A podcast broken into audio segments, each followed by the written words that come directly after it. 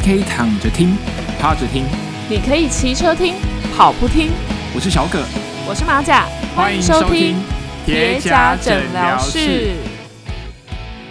在节目开始之前，要先跟听众说声抱歉，因为工作的原因，所以不得不移到外面来录音，在声音的品质上面可能会有一些杂音，这边请大家多见谅。其实上礼拜发生蛮多事情的，蛮多比赛的，那包含。上礼拜，我们台湾的中华队的选手有去韩国参加的，就是铁人三项的比赛。那潘子毅拿了第八名，这也还对，这好像是目前呃精英组相对来说最好的成绩这样子。对，那个距离是比较短的，也有别于之前标准的五一五，好像是半程吧，是我记得是比呃标准的比赛还要更短的，对。那另外包含了 Sub 七跟 Sub 八的这个 project，就是总共有四个选手，包含呃二零二零的东京奥运选手 Blummenfelt，然后 Joe Skipper 这两个男子选手，然后另外是 Cat Matthew 还有 Nicola Spring，对，这这四个选手，然后他们就是在团队的合作之下，那他们要突破。就是二二六在七个小时跟八个小时内完成比赛，那最后的结果就是他们都有达成，包含 Blummenfelt 是跟 Cat Matthew 是男女第一个回来的，然后当然还有另外一场，呃，在德国 Hamburg 的比赛也是非常非常不可思议，就是 Philip，就是因为那场比赛只有女子的职业组只有女生，那没有职业男子组。那 Philip 他在最后的二二六的成绩是八小时十八分二十秒，这个成绩是 Ironman 女子最快的成绩。不过这个不是二二六女子最快的成绩，女子组二二六最快的成绩是二零一一年的 Chrissy Wellington 在 Challenge Roth 创下的八小时十八分十三秒。大概，所以他们的成绩差了七秒。不过，Philip 他是现在七零点三的世界纪录，他的七零点三的成绩是三小时五十三分零三秒，所以等于是他十月份的时候，Philip 可以跟 Cat Matthew 还有 Nicola Spring，哎，Nicola Spring 可能不会参加，那可能包含 Lucy 啊，还有 Danila Riff。所以今年的十月份在 Kona 的职业女子组会非常的好看，我自己这样是这样子觉得。你可以亲临现场哦。我可以亲临现场，对，而且我不用想，啊、我可以在旁边当观众，因为我们是不同天的。帮女生加油。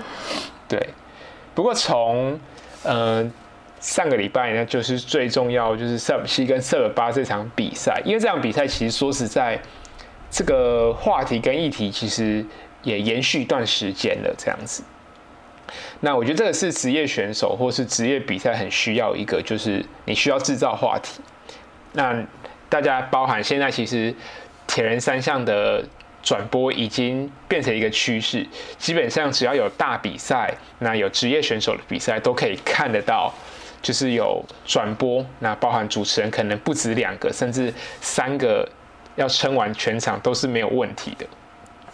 那如果大家有去看比赛的话，呃，其实基本上以职业比赛来说，他们就是希望观众在打开电视荧幕，或者是在 YouTube 或者是在脸书看直播的时候，他们你在每一秒每一个镜头，你都可以看到他们身上的装备，不论是他身上 呃骑的那一台，头顶戴的，脚踩的。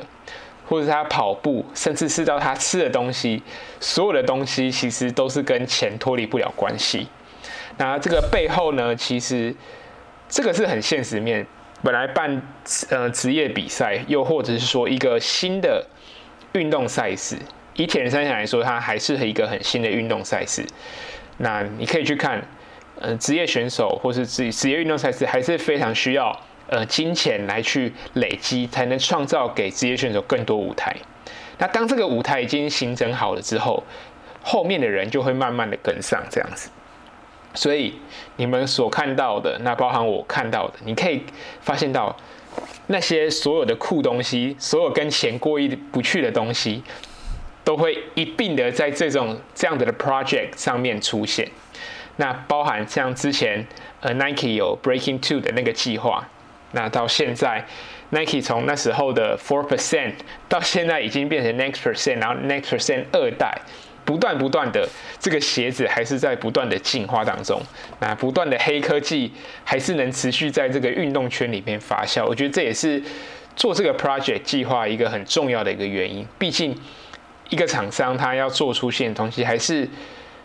嗯，大家还是希望能跟就是我们所看到职业选手能够穿一样、骑一样的车，我觉得这个是很幸福的一件事情。当然，前提是要有 money，对不对？OK，那我觉得呼应到另外一个就是说，嗯，我们可以看到，包含我们前几集在聊的一些呃科学化训练，甚至包含上一集聊到什么需要所谓的突破呃极限人类的限制。其实我们发现从这个计划当中，我们也可以看到，呃，最重要的两个东西，我觉得除了科学化的训练之外，啊，要突破极限很重要的还是要有整个 team 支持。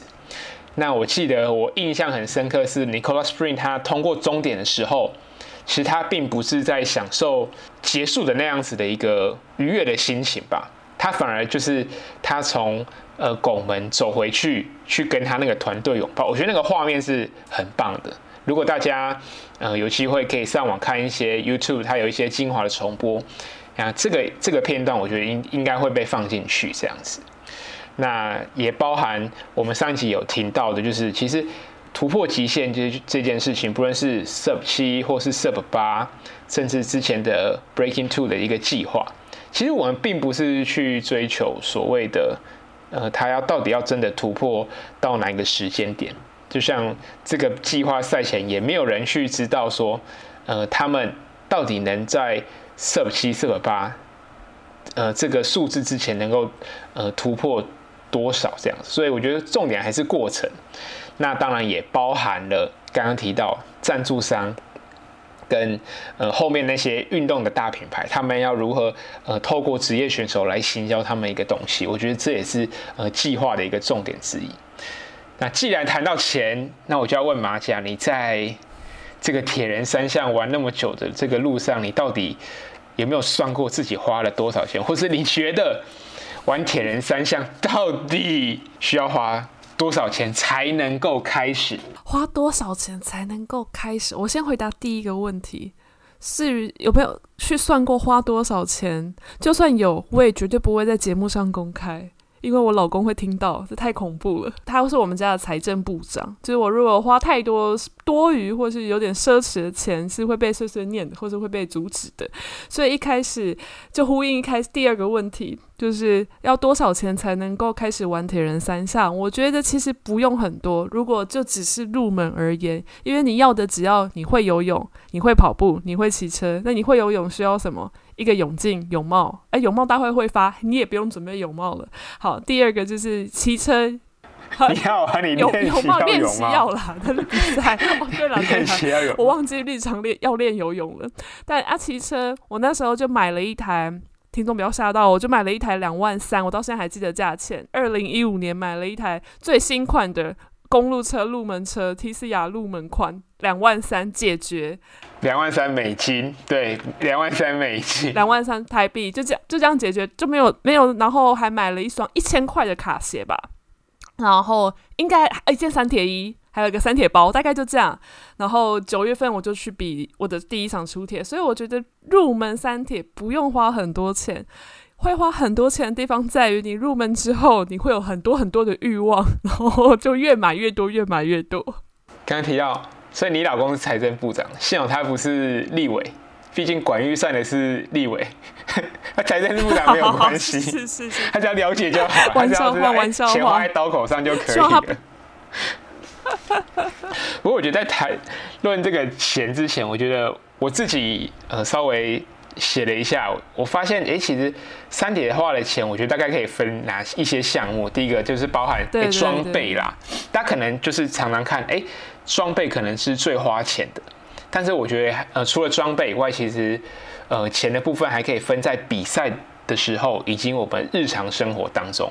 毕竟有些装备它可能是，是呃买一次一次性的，例如说我买一个脚踏车好了，呃，那我可能第一台公路车你至少可以骑个两到三年，不需要换。我觉得这个就是有些是一次性的东西，是是对，所以我觉得可以区分开来来做讨论这样子。那包含现在 off season，那或者是有些人可能已经呃开训在基础期，现在我觉得也是大家如果有买新的东西、新的装备，现在也是可以测试你新买的东西一个很好的一个时机这样子。就我觉得花费这部分主要分四大项目啦，就装备，然后比赛嘛，然后再来第三块就是训练，第四块就是身体的营养跟恢复。就我觉得我仔细思考过，最主要需要就这四大部分的花费。那装备就是有什么先用什么，就是能用就用，不要一次买太多。就是你先确认你有这个习惯之后，再去买更多，其实也没关系。好，那。马甲，你自己的装备来讲一下，单车的部分你花了多少钱？我真的没有办法提供这个价目出来，这太太为难我了。然后也很感谢有一些厂商有赞助，所以我因此省下不少钱。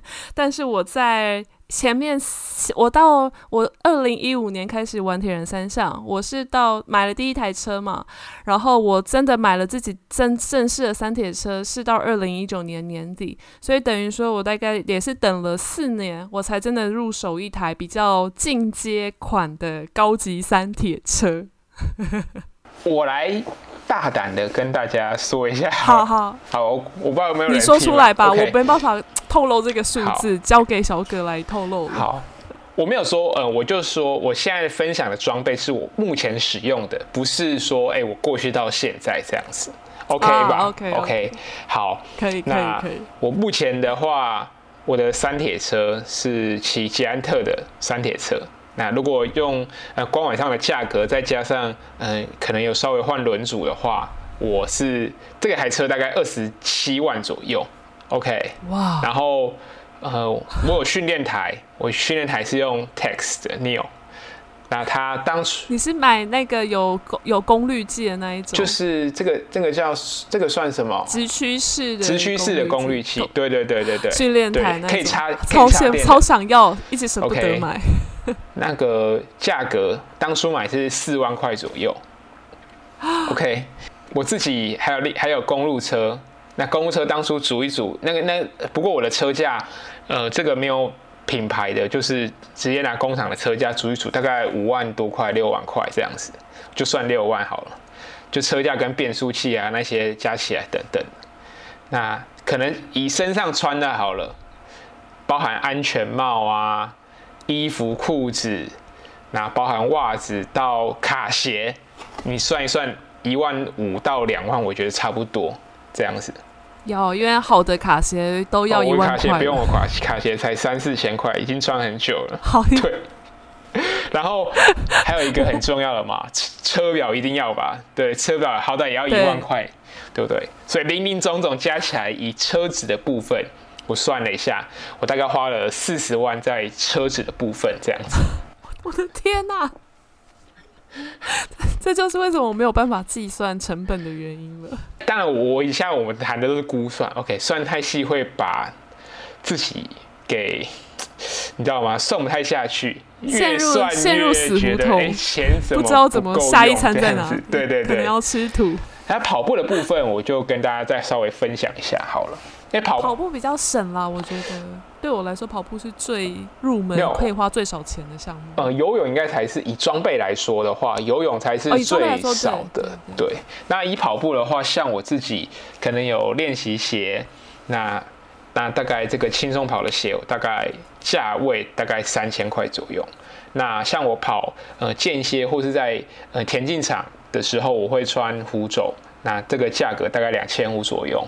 你会穿虎走练习哦？我会啊，蛮长的，我觉得跑速度蛮适合的。我比较好奇这一件事，虎走一般我们不是比较认知是比赛鞋吗？所以我是穿在田径场，就是它可以不要太太多的磨耗，然后又可以练速度。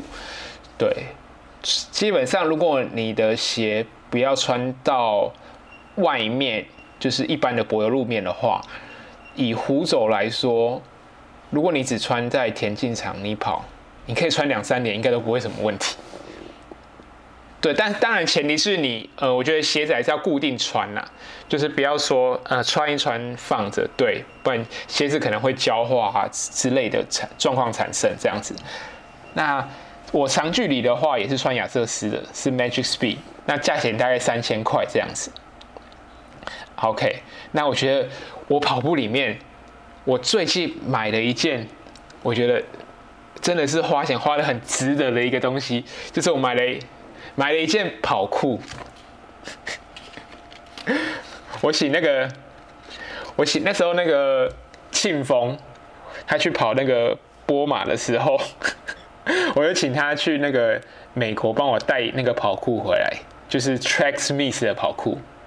那这个跑裤目前只有在呃国外才有，台湾目前没有代理，对，也没有进口这样子。那那一件跑酷。三千块台币，台币好不好？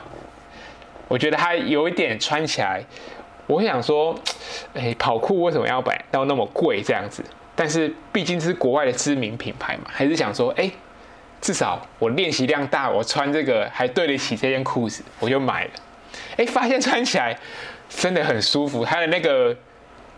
因为我是买紧身裤，我不是买那所谓的飘飘裤这样子，一穿下去会发现这个裤子会跟你的身身体的皮肤融为一体，融为一体，真的真的融为一体。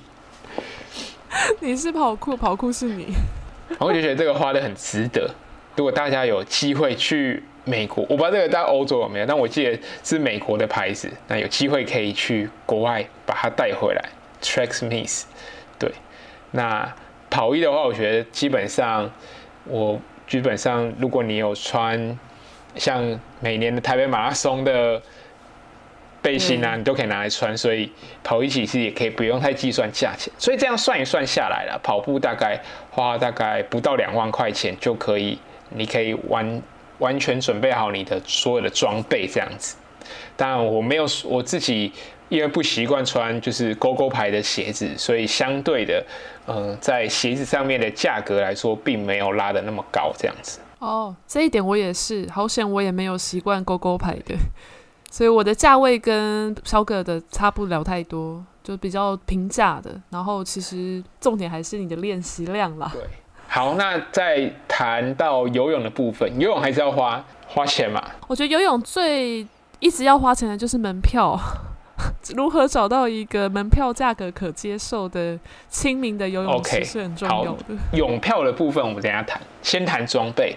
基本上，如果大家有在练习的话，呃，泳裤、那蛙镜这两个是泳帽，这三个是绝对是呃不会少的嘛。去游泳池最基本，这一定要有这三个东西。那包含，如果你可能想要练一些所谓的 drill 一些技巧的话，或者是练让你的上肢能够变得更强壮，那所谓大家会去买一些滑手板啊，我滑我滑手板大概。六百块左右，因为这个东西不用一千块啦，然后然后还有小浮球也不用几百块，对，所以林林总总，我的都是朋友给的，我都不知道那个到底要多少钱。大家听到了哦，都是朋友给的，对，所以麻烦问一下，大家去找马甲，装备、就是、马甲那边很多装备，问一下身边有没有人不要用了，Okay. 可以 A 来用。OK，所以我在游泳上面，我大概花了大概不到三千块的所有的金额，就是我的装备这样子。那我我其实蛮省的，泳裤、蛙镜、但鞋其实都可以用蛮久的。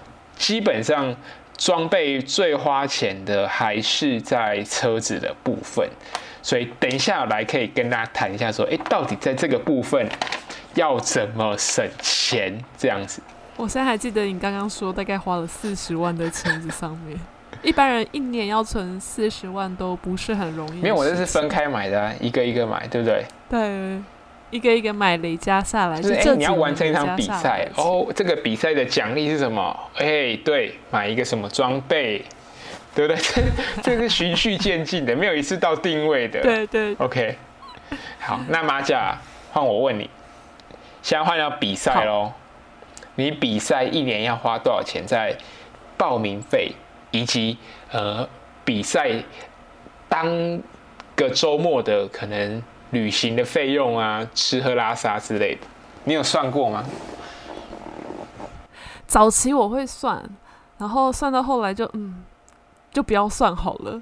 然后主要会在住宿跟开就是吃喝拉撒上面去做一些节省。对，就是住宿的话，如果我已经确定比赛行程，我可以先早一点去预定。那我会接受可以住比较简单的民宿，就我比较不会去住饭店，因为光是一晚就差好几千块。你去个三天两夜或四天三夜，可能就差到万都有可能。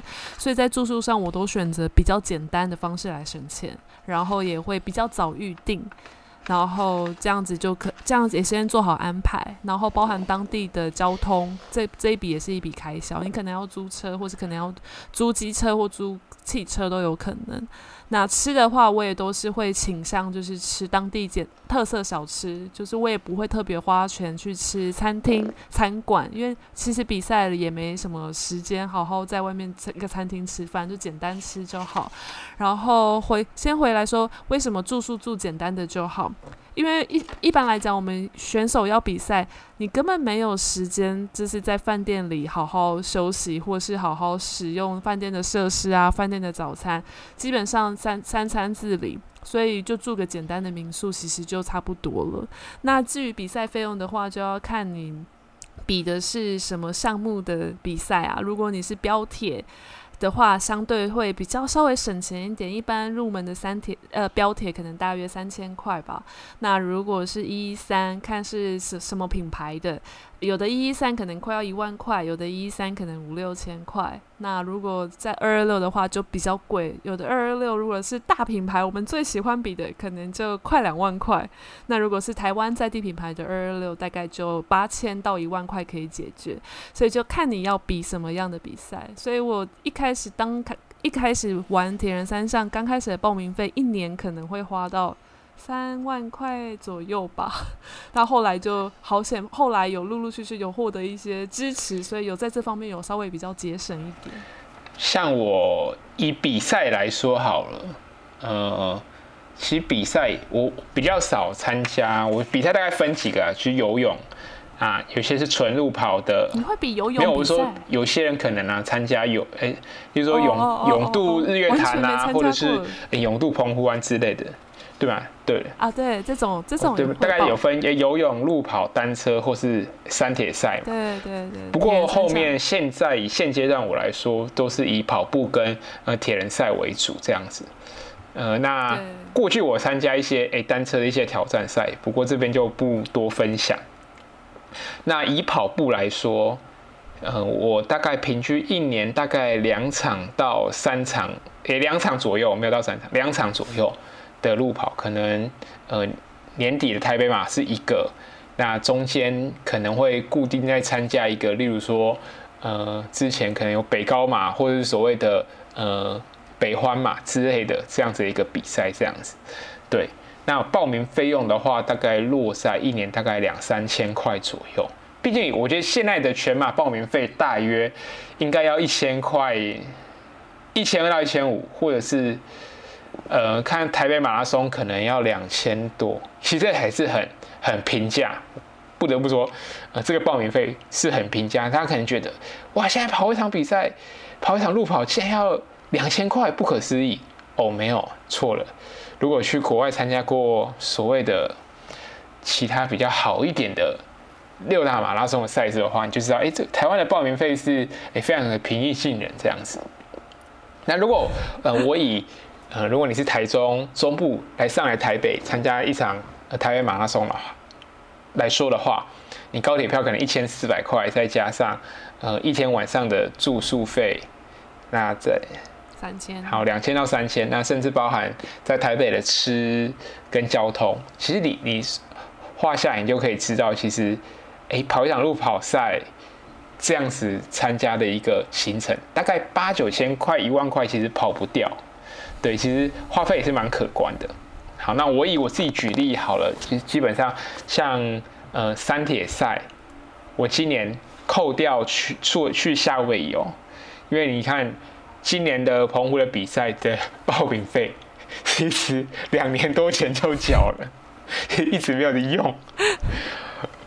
你要不要透露一下夏威夷的报名费多少？夏威夷报名费好像三万六吧，三三万七左右。对啊，三万七，超级贵，超惊人，是台湾 Ironman 赛事的两倍。你要付很多很奇怪的手续费。就是你记录那个报名，因为他会跟你说一些行政的费用这样子。那在台湾其实不太需要这样子。那如果以一年来说，你一场二二六加一场一一三，其实报名费加起来大约就是两万块左右。那如果呃像现在，如果你去澎湖，扣掉澎湖好了，澎湖稍微比较特别一点，毕竟可能要搭船或是搭飞机。那你可能到台东或者是垦丁，其实在交通费跟住宿上面。以铁人三项来说，它可能又需要比路跑赛来说多住一天这样子，所以呃住宿的费用一定会呃多一个晚上。那那也包含了呃比赛之前跟之后，我们可能会多待一个晚上。这样子相对起来，就我发现参加一场比赛，可能呃一场三铁赛就可能要比路跑赛一天的预算可能都要多抓个五千块左右。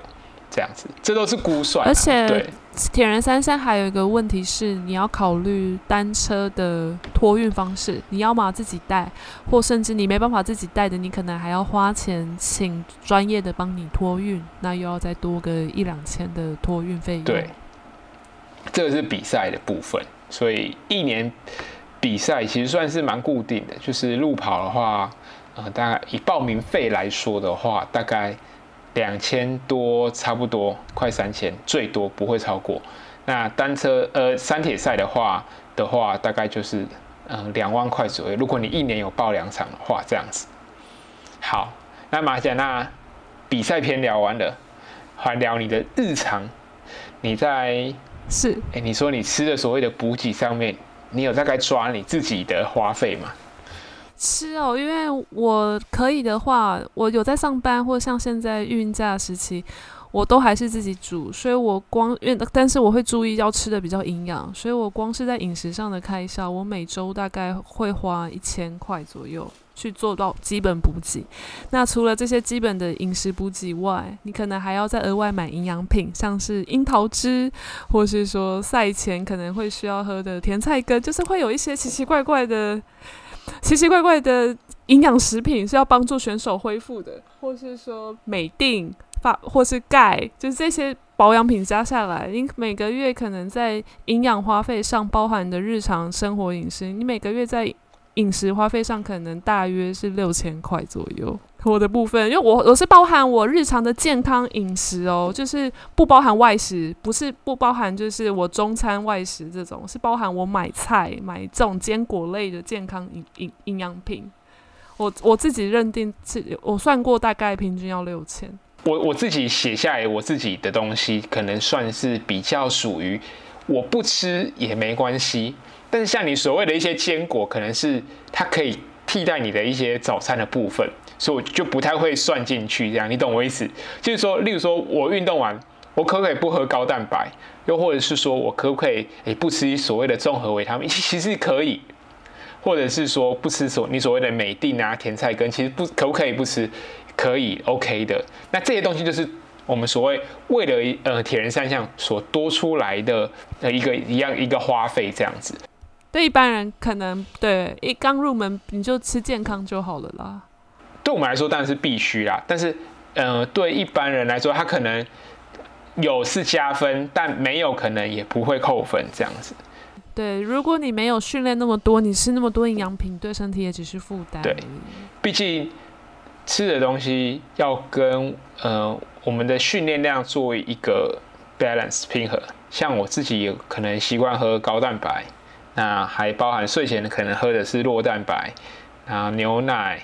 鱼油、综合维他命跟所谓的镁，我觉得大概抓一下，大概每月抓大概花费大概是两千块这样子。因为你可能你一罐可能不会只吃一个月，可能吃两三个月这样子。对，但我觉得日常篇的话，我自己觉得在，例如说比赛之前，还是会以单车来说啦。刚刚提到是保健食品，那单车的部分，你可能就又要去呃。请店家去做呃你单车的保养，才能让你比赛变得比较顺利，对不对？我自己觉得，如果以呃，因为铁人三项这个部分让我哎，我觉得食量变大这件事情，我发现我算过我每个月的花费的话，我我发现我花在吃的上面真的是蛮花钱的哦，我会愿意花钱在吃的上面，是可以这样讲，就算我没有。会特别想要去吃好吃的，但是你不自觉的，你就是运动完，你就是会去呃便利商店，你就是可能去买个呃牛奶，嗯、呃，巧克力牛奶之类的，你就是会，你就会，对啊，就补充营养啦，营养补充变得很重要，相较以前比较没那么在乎，现在会很在乎。你说会不会因为三铁所以吃的变多？或许会吧，对，甚至包含呃补给，就是我们可能吃的能量胶。在比赛前，你就要一直吃。我觉得会啊，练长距离会越吃越多。那好一点，可能需要一个便当啊。但是，一般如果可能团购的话，可能三四十块也要做。我大概我习惯吃的品牌，大概一条要四十五块。然后每如果真的练起来的时候，那个消耗量真的很大。刚听到，哎，我们在日常篇或是比赛，甚至是尤其是装备，我们花那么多钱。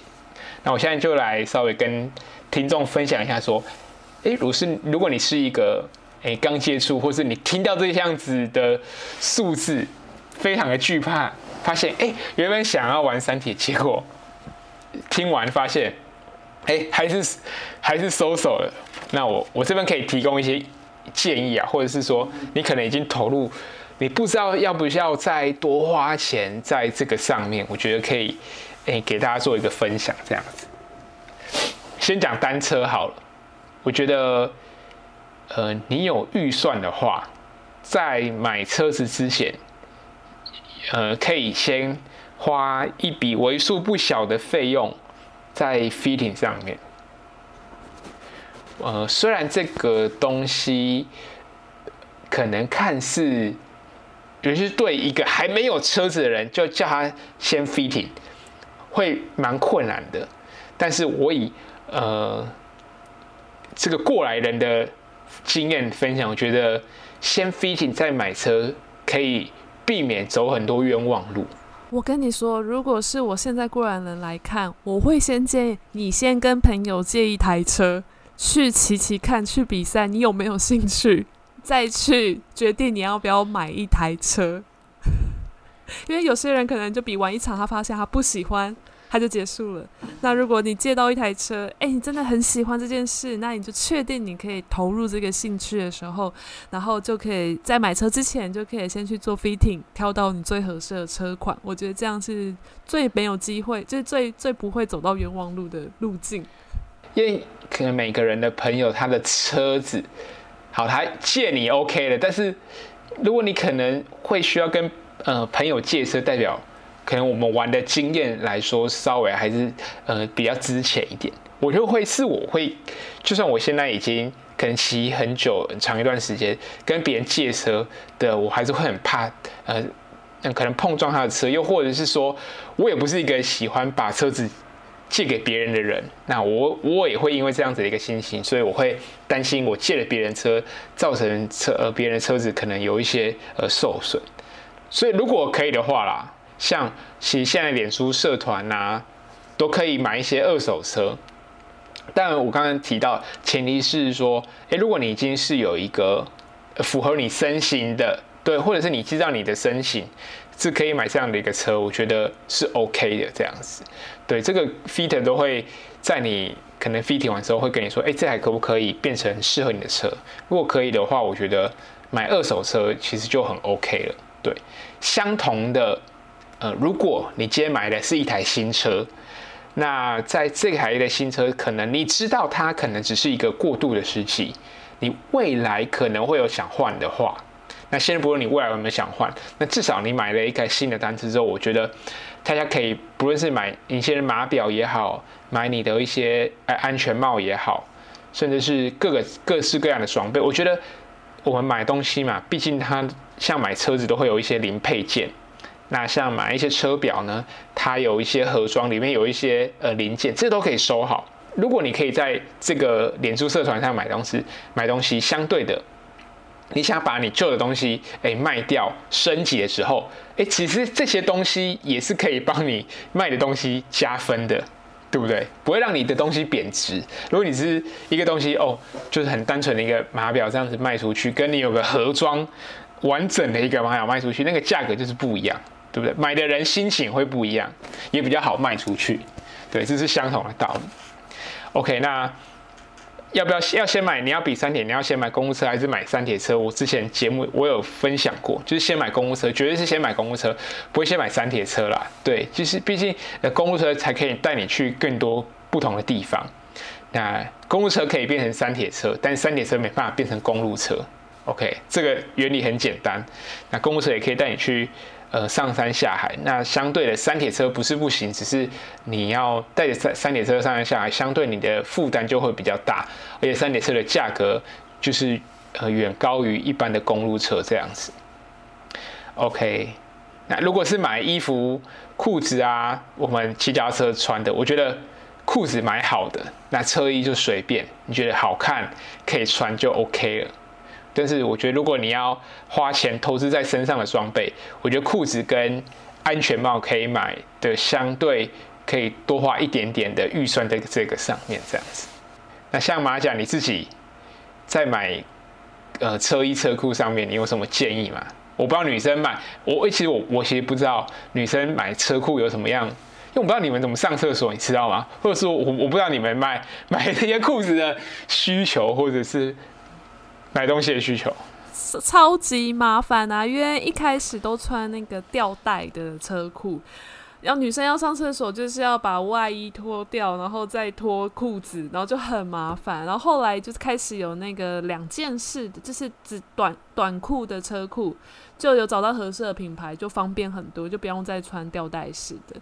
那我在车衣上的选择上来说，如果常常跟我骑车的朋友，应该会发现我怎么总是只有那几件车衣，这是真的，因为我车衣大概不超过十件，就是我的原则就是。有就好了，因为一件车衣，好的车衣，喜欢的车衣，真的太贵了。就是我觉得那都是对我来说，那个就是非必须开销。就是车衣有就好，但但是车库的话，一定要有舒服的车库，因为车库是会需要一直淘汰的。你如果常常练车，一件可能就穿个半年、一年，可能就会就该换一件。所以车库我会换，但车衣我基本上没有再特别买新的。就是我很忍，很克制自己的欲望，大概一年顶多买最多买一件。车衣就这样，然后其他我就能省则省，包含车表也都是朋友二手不要用的给我的。我一开我骑了这么久的车，我也只有用手表，就是看码表，我也没再买车表这种东西。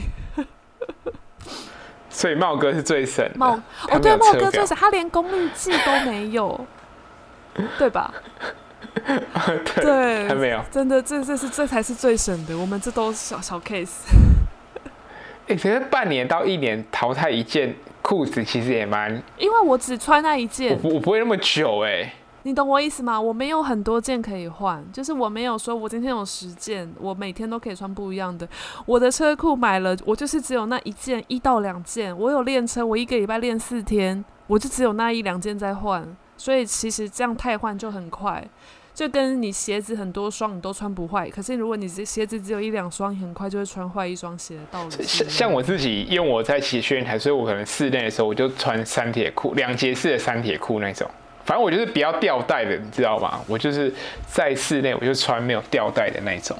哦，我现在在室内，我是就接受，就是穿以前买不适合、不比较不好看的车裤，就留在家里穿。然后比较珍贵要出门穿的，就是只有出去外企才会穿，就不要浪费资源。麻烦听众抖那一下马甲，请他讲得好寒酸哦。车衣，好不好？他的车衣就是，就剩下几件而已。不到十件，我甚至都会有朋友说，好了，他可以把他不要的车衣给我了。呃，像我跟马甲都有训练台，那我自己是刚刚提到我买的是直驱式的，比较好的。超羡慕，我都还我的财政部长还没申请通过。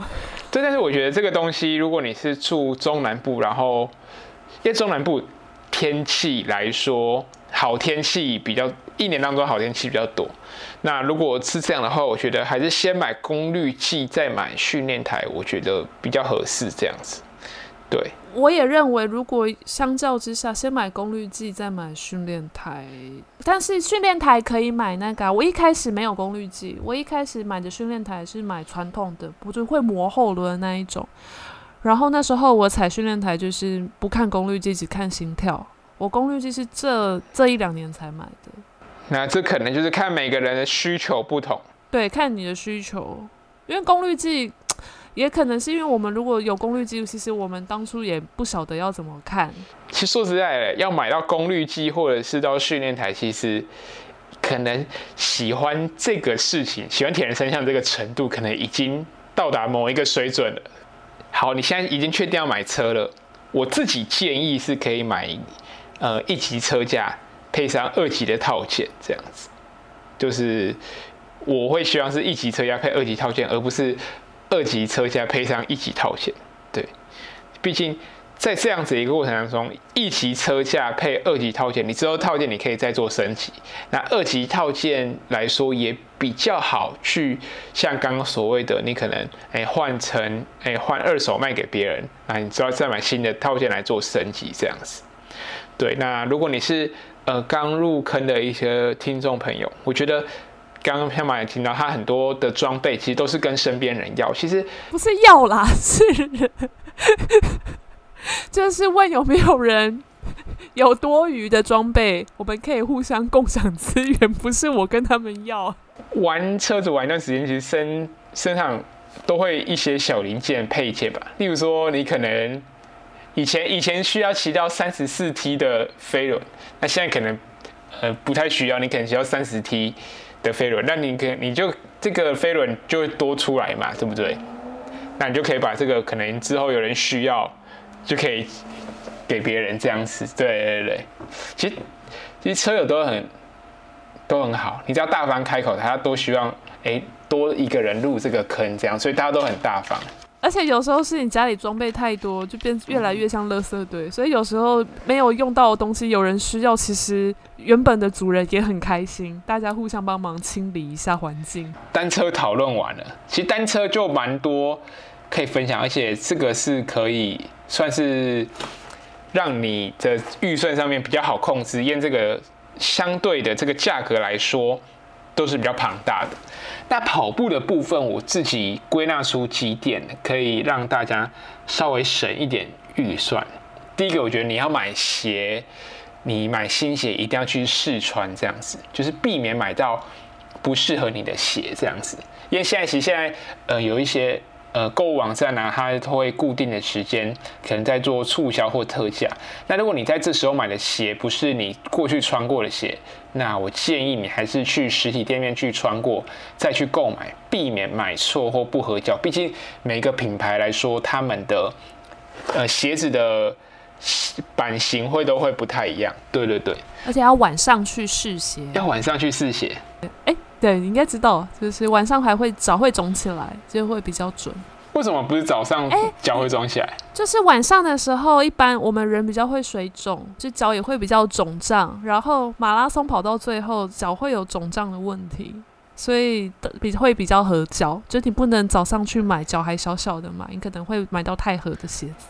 不是，因为晚上的时候才会有时间看手机下单。我我讲的晚上去试鞋是去店面试鞋，但是晚但是下单手机随时都有时间下单的。那像我刚刚提到，就是可以把鞋子分类一下。对，就可以延长呃每一双鞋子的寿命这样子。我觉得训练跟比赛一定要分开，至少要有两双。就对于初初初就是入门的话还，还蛮就还蛮够用。然后像我自己，如果你看到这个鞋子是你呃非常喜欢的，或是说你每次练习或是比赛的时候，基本上都是可以成为你第一个或第二个选择的话。那我觉得可以在一些特价的时候，有机会的话，可能一次多买个一到两双，我觉得备而不用，我觉得都很 OK 这样子。对，现在呃有些时候可能你想买的时候，如果你的脚脚的呃型号又是比较属于黄金尺寸，就是大家比较可能像男生来说，可能九号到十一号中间是最多人买的这样子的一个 size，那。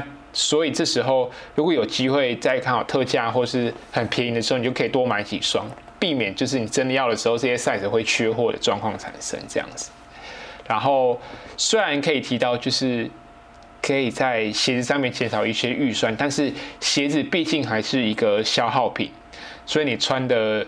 呃，差不多的时候，其实比较吝啬，就把它换掉，因为鞋子磨耗，其实再多跑，其实对脚步来说是一个负担。那如果你这时候因为没有换鞋呢，导致你的受伤的情况发生，你多出来的医疗医疗费用，或者你要去呃治疗的费用，其实也是一笔预算这样子。所以单车跟跑步，我们刚刚都提到，哎，省钱的呃部分呢，都是针对装备下手。但是我在游泳的部分，我告诉大家，游泳的部分要怎么省钱。马甲，如果是你，游泳部分要怎么省钱？游泳部分要怎么省钱？买装装备上面就已经有就好了。我想不到。我看游泳方方面要怎么省钱？最省钱的方式就是你在学游泳的时候，麻烦去找一个教练。我告诉你，你学游泳。你是你是一个游泳不擅长的人，那你学游泳，请你，呃，把钱放在学费上面，你觉得可以少走很多冤枉路。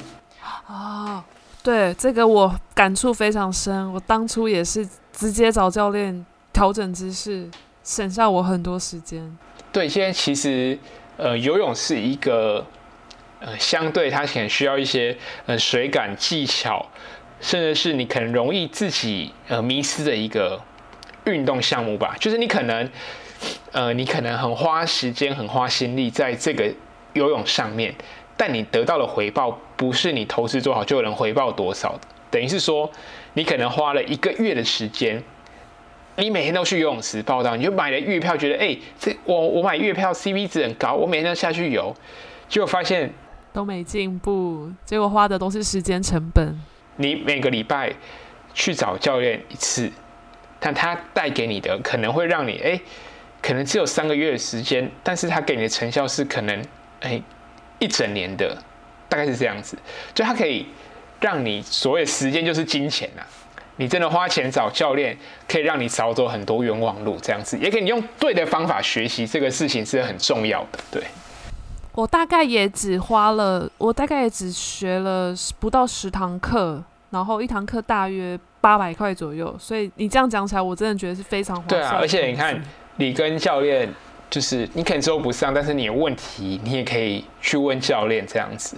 对，所以我觉得游泳最省钱的方式，其实就是你应该要花钱去找一位呃适合你的一个教练这样子，那他能在这个呃这样的过程中帮你看姿势，帮你调整。来给你一些建议，我觉得这个是，不论是你可能刚开始学游泳，或者是你可能学一段时间，想要在游泳上面有呃更大的突破的话，我觉得这是一个必要的费用啊。对，大家可以参考一下，这样子总结一下好了。我要问我说，从开始运动开始到现在，到底花了多少钱？我觉得真的是多到没有办法回答，也太多了，你数不完。我跟你讲，光我自己去六大嘛，去国外参加马拉松那个。报名费加旅费，我跟已经数不完了，这样子。不过我觉得也，我觉得比赛这些就是帮我们的生活增。多增加了一种经验。那另外一个好处是，其实我们在比赛训练的同时，其实也是我们日常生活的一种方式。像我可能就是训练的时候，我也会结合异地训练。那我去异地训练的时候，我就可以跟当地旅游结合。所以其实我花钱去训练的同时，或花钱去比赛的同时，其实我也同时赚到了去旅游的机会，或是跟家人一起去旅游的机会。那这些开销。当你总总结在一起的时候，其实整体而言还是划算的。那对我来说，我觉得重点不是呃花多少钱，而是因为铁人这件事情，看似哎、我花很多钱在这个铁人上面，但相对的也是因为哎铁人三项的关系，让我不会去乱花其他的钱。对，那最后一个我觉得呃也是最重要的就是。如果你是一个刚接触，或者是你正准备要接触铁人三项来说，我觉得先呃培养兴趣，那养成习惯之后再，再、欸、诶慢慢的把金钱、时间一点一滴的投入在上面。我觉得这个对呃整个在这个过程来说是比较健康，它可以比较走得比较长远，然后你也不会觉得说这是呃玩这项运动是一个负担，就是从培养兴趣啊慢慢累积成习惯这样子。所有的。事情都可以用最简单的方式来进行。你今天不用那么华丽的装备，你一样可以比出非常漂亮的成绩，或是你一样可以很开心的完赛。就装备都是其次的，重点是你如何用最有限的资源来完成最多的事情。所以对我来说是装备是其次，但是你有热情的心去练习是最重要的。好，各位厂商听到吗？马甲在。请你们多抖内他，多资助他，在这个产后复苏的之路上，大家都给他一些抖内跟赞助。那十月正准备要参加比赛，麻烦各个厂商有机会的话，多给马甲一些机会，这样子。好，那我们这一期的节目就到这边喽，我们下一期再见，拜拜，拜拜。